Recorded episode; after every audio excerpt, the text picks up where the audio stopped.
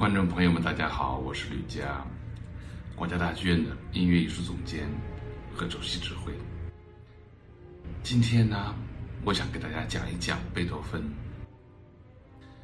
正值贝多芬诞生二百五十周年，贝多芬是一个我们音乐史上可以来讲最最伟大的音乐家之一。不光是他是作曲，是伟大作曲家。更是他通过音乐体现了一个情操，什么情操呢？就是爱世界、爱人，这个大爱。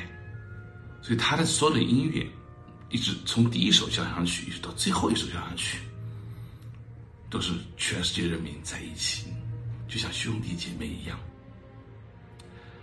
贝多芬一生经历了欧洲。很多的历史转折时期，最重要的就是法国大革命。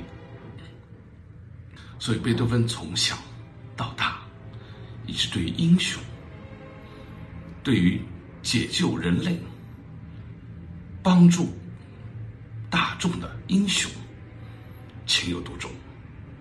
就他的音乐，他写过很多，最最出名的就是第三交响曲。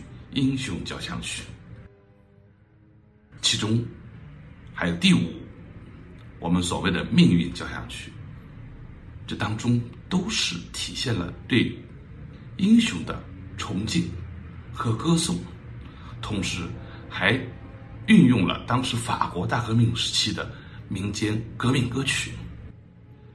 他的歌剧唯一的一部歌剧叫《Fidelio》，也是歌颂英雄。